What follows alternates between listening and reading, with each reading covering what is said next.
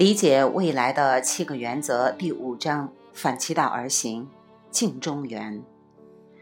反其道而行是一个聪明的突破战略。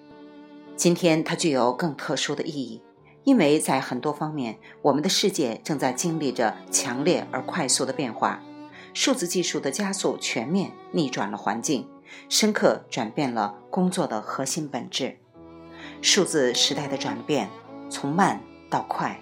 从静态到动态，从稳定到变动，从保持原貌到变革，从慢慢适应到提前先行，从机械工具到智能工具，从物质经济到非物质经济，从稀缺到丰饶，从孤立到集合，从竞争到协作。正如我们上一章所提到的，从基于物质的经济转变为基于知识的经济。颠覆了财富的性质和成功的本质，这是因为一个简单道理：当你与别人分享物质资源，会消耗你自己的物品；但是当你分享知识，它却增加了一个共享的资源，形成了规模效应。因为财富的性质彻底被颠覆，我们已经进入了一个合作比竞争更有意义的时代。开源软件就是一个生动的例子。经济全球化也颠覆了地缘政治的规则。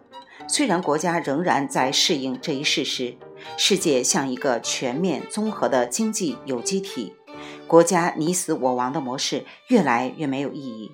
但是，保护和维护自身利益是一个根深蒂固的动力，需要经过一番努力才能消除这种思维模式，这样我们才能在运行新规则的世界蓬勃发展。几年前，我和我的教女。以及她的丈夫安德鲁共进晚餐。安德鲁刚从商学院毕业，在一家软件公司找到了工作。安德鲁说：“过去他们总是将销售工作外包，但现在他们决定建立一个内部销售团队，于是招募了我们。该公司已聘请了八位新人，像安德鲁一样，都是商学院刚毕业的全 A 学生。我问他打算用什么销售策略？竞争策略。”他说：“因为这些人真的很厉害，竞争一定会很激烈。但我决定要不惜一切代价超越他们，出类拔萃。要想出头，我就要提高销售额。”我说：“这肯定是一条可行的路。”安德鲁说：“为什么这么说？难道你还有其他办法？”我进一步说道：“这么说吧，这种做法是可行的，但是它是一个稀缺性的模式。从丰饶模式来看。”你应该立刻和其他七人见面。你可以这样告诉他们：瞧，这家公司第一次组织了自己的内部销售团队，我们要让它成功。因为如果我们做到了，公司就成功了。所以我决定这样做。如果我发现跟客户沟通的有效方法，下班后我会与大家分享。如果我尝试的东西不行，我也会告诉大家。我是这么认为的。如果我们中的任何一个人业绩落后或遇到困境，大家应该一起谈一谈，找出让那个人追上来的办法。如果大家都集中知识而不是竞争，我们都会变得更聪明、更好、更快。我总结着，很快你会发现，你不仅是一个最好的销售员，还是销售经理，然后升到主管。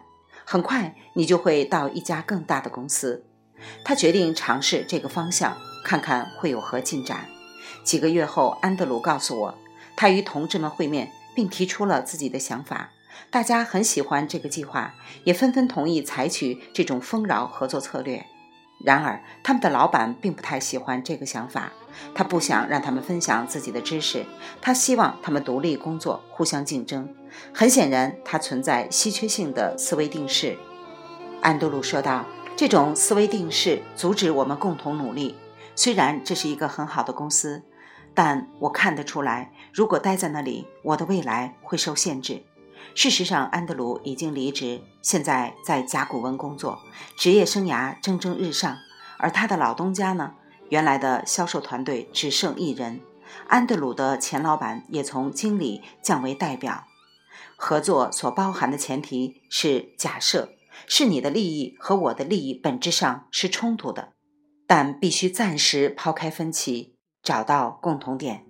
合作的用意是保护自己那块经济蛋糕，同时努力把它变大。合作是跟所有人共事，甚至是你的竞争对手，大家一起做出更大的蛋糕。柯蒂斯·伯顿就是这么做的。他创造了深海之星项目，成为石油行业历史上最成功的研发项目之一。从稀缺性思维向丰饶思维转变，从零和竞争向彼此合作转变，不仅是正确或道德的想法，在二十一世纪，这也是明智的判断。物以稀为贵的思维认为，我要隐藏想法，卖给尽可能多的人。物以多为贵的思维认为，大家集思广益，分享所有的好想法，我们就能推动强大的浪潮，水涨船高，每个人都能卖得更多。回到美国西南航空公司的案例，看他如何执行反其道而行。二十世纪九十年代初，南卡罗来纳州一家名为史蒂文斯飞机的飞机服务供应商扬言要起诉西南航空商标侵权。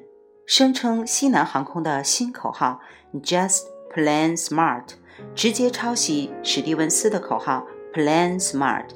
这事本身并没有什么特殊之处，只是一起金额庞大的诉讼案罢了。当事人卑鄙肮脏，法院被堵塞，而律师致富。只是这一次，这两家公司决定反其道而行。史蒂文斯的董事长库尔特·赫沃尔德。公开提出，双方何苦大兴诉讼？不如两个公司派出他们的顶级战士来决一胜负，就像老式的骑士格斗，在观众、员工和媒体面前举办万力比赛，三局两胜。比赛中获胜方能保持口号，而失败者将捐出五千美元给胜出者指定的慈善机构。西南航空做出了这样的答复。本公司董事长可以每天饮一夸托威士忌，抽五包香烟。他是非常棘手的敌手，他将采取踢、咬、刨、挠、抓，甚至拉头发来保证必胜。如果被逼急了，他还会乞讨求饶、抱怨或者可怜巴巴的哭泣。贵公司胆怯如懦夫的董事长，敢站出来与我们意气风发的大头目一决高下吗？另外，西南航空还自豪地将整个过程制作成视频。视频中，西南航空的董事长赫伯·凯莱赫在进行训练。只见他在别人的帮助下做仰卧起坐，这样他才能够拿到香烟，灌下一口威士忌。最终，三十七岁的赫沃尔德击败了六十一岁的凯莱赫，后者一只手臂吊着吊带，整个比赛期间都抽着烟。赫沃尔德宣称。他要将口号与西南航空分享，并且两家公司最终都给自己喜爱的慈善机构捐款。这场对决没有任何诉讼费。两个慈善团体——肌肉萎缩症协会和麦当劳叔叔之家——得到了捐赠。两家公司都能够使用该口号。两家公司都得到了公众的善意和大力宣传。数百名员工则在达拉斯著名的摔跤赛场开怀大笑。对于历经三年的官司才得以成立的航空公司而言，这是一个相当难得的一刻。西南航空反其道而行。未完待续，来自清音儿语子清分享，欢迎订阅收听。